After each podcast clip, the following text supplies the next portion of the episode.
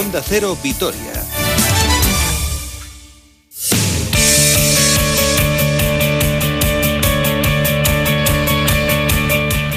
Las 2 menos 14 minutos, Roberto Vasco y hola, ¿qué tal? Hola, Susana, de nuevo, ¿qué Ricos tal? los cafés, ¿no? Sí, Ay, qué, qué ricos, buenos. eh, nos los han puesto. Se han Qué- portado muy bien. Qué maravilla. Bueno, vamos a hablar de, de deporte. Creo que querías volver sobre ese partido del Araski, partido de lo más surrealista, medio partido que se jugó el otro día. Vaya situación.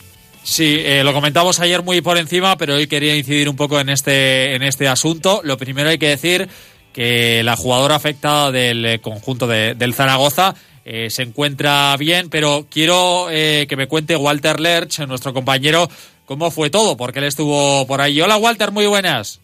Muy buenas tardes, chicos. ¿Qué tal estáis? Muy bien, lo primero, está- estás haciendo la comida, ¿no? Me dice Susana, ¿o qué? Bueno, hoy todavía no, eso fue el otro día. Hoy, Ah, hoy todavía no. Vaya. Hoy todavía no, hoy todavía no. Hoy me habéis pillado un poco que toca comer ya casi de merienda. Hoy te va a tocar un día de esos en los que comes cenas. Horario europeo, que me parece que estamos haciendo todos últimamente. ¿Qué vas a picar? A ver. eh, ¿qué, eh, ¿Qué, perdona? ¿Qué vas, qué vas a comer o en esa merienda cena? Pues no lo sé, supongo que si te saltas la comida y hay que comer cenar, pues hay que hacer algo, un poquito de todo, ¿no? Hay que una buena pasta, pechuga, luego un, un buen postre, ¿no? Para, re- para recuperar lo que no has comido en el primer y segundo plato, pues un poquito de todo. Yo soy muy fan de las tartas de queso, de los brownies, pero Madre bueno. mía. Vamos a empezar por hacer ejercicio, ¿eh? Sí, Os, está- luego. os quería, os quería poner los dientes largos porque me he imaginado que estabais seguramente ahora pasando hambre. Hombre, ¿cómo lo sabes? A ver. Bueno, Walter, vamos, vamos al lío después de esta introducción gastronómica. Eh, lo primero, hay que decir que la jugadora del Zaragoza se encuentra bien, que es lo más importante, ¿no?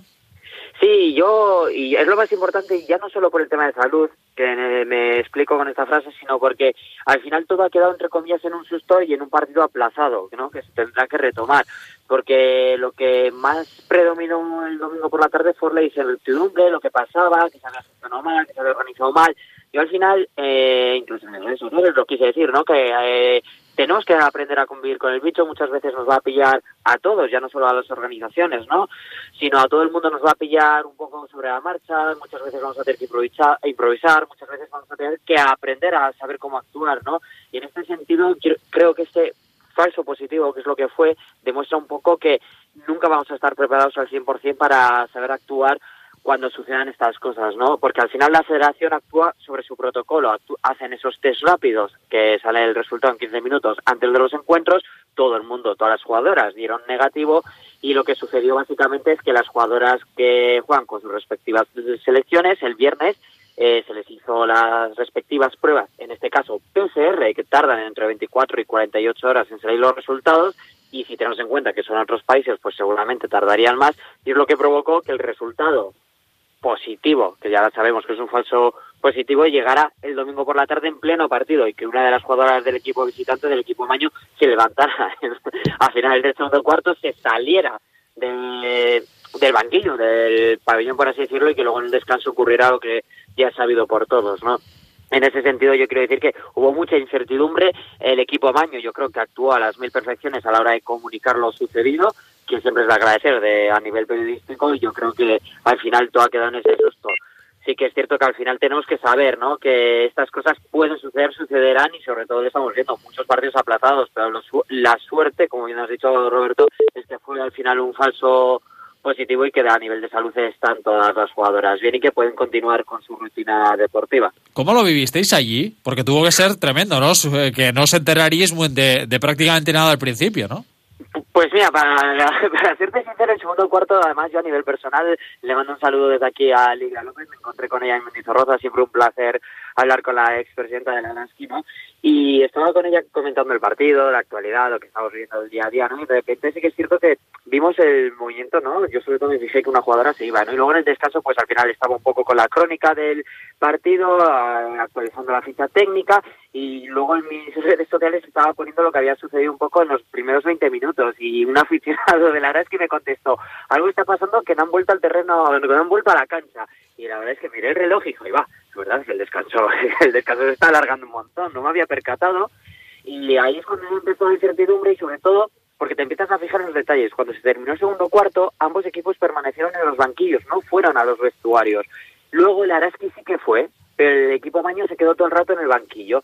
Y luego ya cuando aparecieron todas las jugadoras del Araski para salir al centro de la pista con las mascarillas para aplaudir, ya enseguida se anunció por ejemplo en megafonía que el partido quedaba suspendido por motivos sanitarios y ya bueno, lógicamente cuando se menciona eso ya la gente deduce que es un positivo, que ha habido algún tema relacionado con el COVID y que el partido se tenía que aplazar.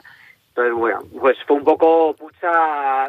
Claro, cuando no se tienen todos los datos es muy surrealista todo, ¿no? Luego había jugadoras del propio Araski que nos decían, ¿no? Que se nos comunicaba al final que nos decían ese que no es tan raro por cómo porque actuamos se actúa sobre el protocolo, ¿no? Al final se actúa con esos test rápidos, luego las PCRs, al final se está actuando como marca el protocolo, entonces no es tan raro que pueda suceder lo que sucedió el domingo. Pues claro, sin toda la información, a primeras daba la sensación de que caos, que incertidumbre, que mala organización, pero una vez pasa todo, sí que se ve que, bueno, que como siempre habrá gente que opine que se puede actuar mejor, que se puede actuar peor, pues yo creo que al final lo importante es que a nivel de salud está todo el mundo bien y que realmente se actúe bajo el protocolo y que está y que fue todo, vamos a decir, sobre ruedas, pero sí que es cierto que estas cosas pueden pasar y yo creo que no va a ser ni la primera ni la última vez que suceda a lo largo de esta temporada algo así, tanto en el baloncesto como en otro deporte puede suceder. ¿eh? Muy bien. Lo que pasa lo que pasa es que lo he dicho, mucha incertidumbre y bueno, y que se pueda disfrutar del baloncesto.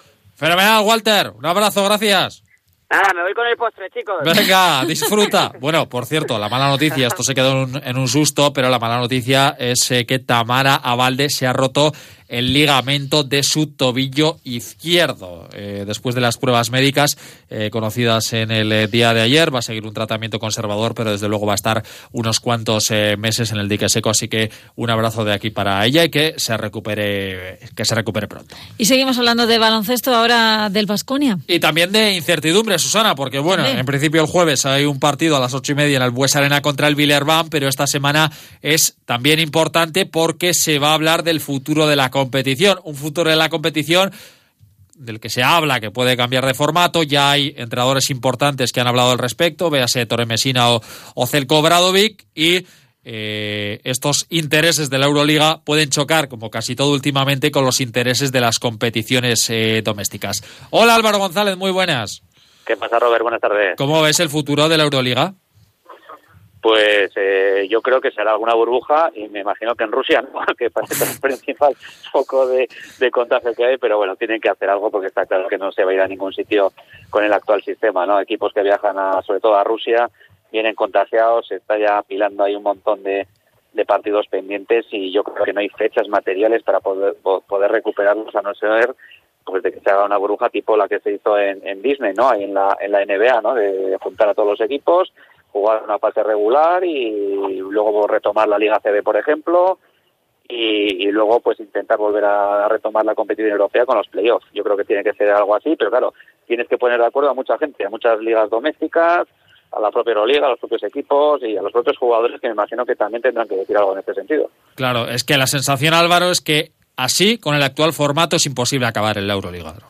No, está claro. Es que se están, eh, yo creo que suspendiendo partidos, incluso competiciones. En Francia creo que está parada la liga también por, por, por un montón de positivos y está claro que, que, es imposible. O sea, yo creo que a día de hoy hay que buscar una solución.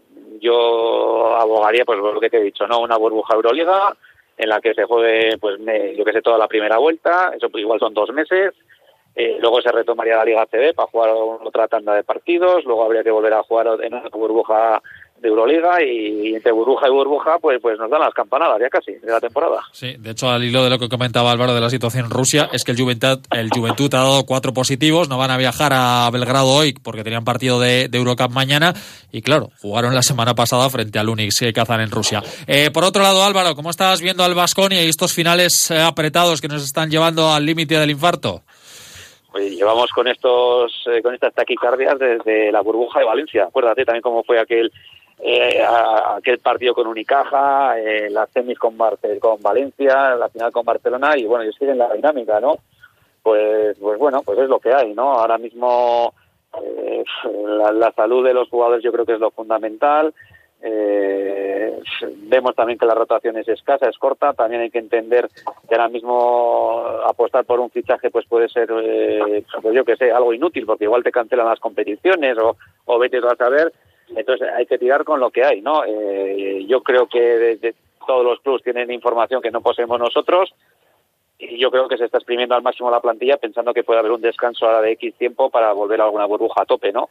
Pero bueno, el Vasconia está en su línea, ¿no? Cuando está físicamente bien, tiene la cabeza bien y decanta los partidos correctamente y cuando está le flojean las patas, pues la cabeza va, va detrás y bueno, se toman decisiones pues como el otro día que casi nos cuesta en el partido con Canarias. ¿Te está sorprendiendo el rendimiento de Polonara? Pues yo creo que sí, el que no, bueno, yo creo que a todo el mundo sí, excepto probablemente al que lo fichó. que, que, algo vería en él, ¿no? Pero yo creo que al final es un tío con, con ese carácter total, ¿no? Vasconia, ¿no? Un tío que lo da todo, eh, hace cuatro cosas y las hace bien, eh, no es una estrella, eh, es un jugador que está creciendo un montón y, y, yo a día de hoy me plantearía una renovación porque ahora mismo es un jugador eh, con una cotización muy baja que se ha revalorizado un montón y que yo creo que en torno a él se puede construir como una pieza importante del equipo. Eh, más allá de ese jugador que eh, evidentemente como bien dices pues en las condiciones actuales pues es muy complicado no traer un jugador ¿por dónde crees que debe pasar el crecimiento del equipo? Pues hombre, eh, yo creo que los jóvenes, yo creo que esperábamos todos un poquito más. Eh, yo creo que, joven, pretemporada Raíz es un jugador que sorprendió, salía de inicio, eh, no hacía puntos, pero bueno, no desentonaba en labores defensivas, en, tema de, eh, de circulación de balón, era uno más, y ahora de repente ha desaparecido totalmente, ¿no? Yo personalmente contadas, por ejemplo, pues no tenía muchas esperanzas, ¿no? Y a Kurux, pues precisamente le pasó lo, lo contrario que a Rayeste, ¿no? Que comenzó con, con el tema del coronavirus y no hizo prácticamente de pretemporada, y yo creo que le está costando entrar siendo jugador de cantera ahora mismo con más proyección, ¿no? Yo creo que por ahí tienen que ir los tiros, ¿no? De mayor aportación, pero claro, si juegan más, quizás también luego los resultados no sean los esperados y, volvamos un poco a, a, las críticas, ¿no? De qué es más importante, sino crecer el equipo y dar eh, descanso y rotación o, sacar los partidos, ¿no? Conociendo a Duskov, si tiene que jugar con cuatro y el tambor, pues jugará con cuatro para sacar el partido adelante. Perfecto. Álvaro González, un abrazo, gracias. Hasta la próxima, amigos. Agur. Te cuento tres apuntes muy rápidos. Susana, que el Alavés ha vuelto a los entrenamientos preparando el partido del domingo a las seis y media contra el Levante en la ciudad de Valencia. No van a estar los lesionados Pera, Pons, Chimo Navarro y J. Peleteiro, que eh, se reanuda la, la última semana de la Vuelta a España con una crono, una cronoescalada de 33 kilómetros entre Muros y el Mirador de Ézaro.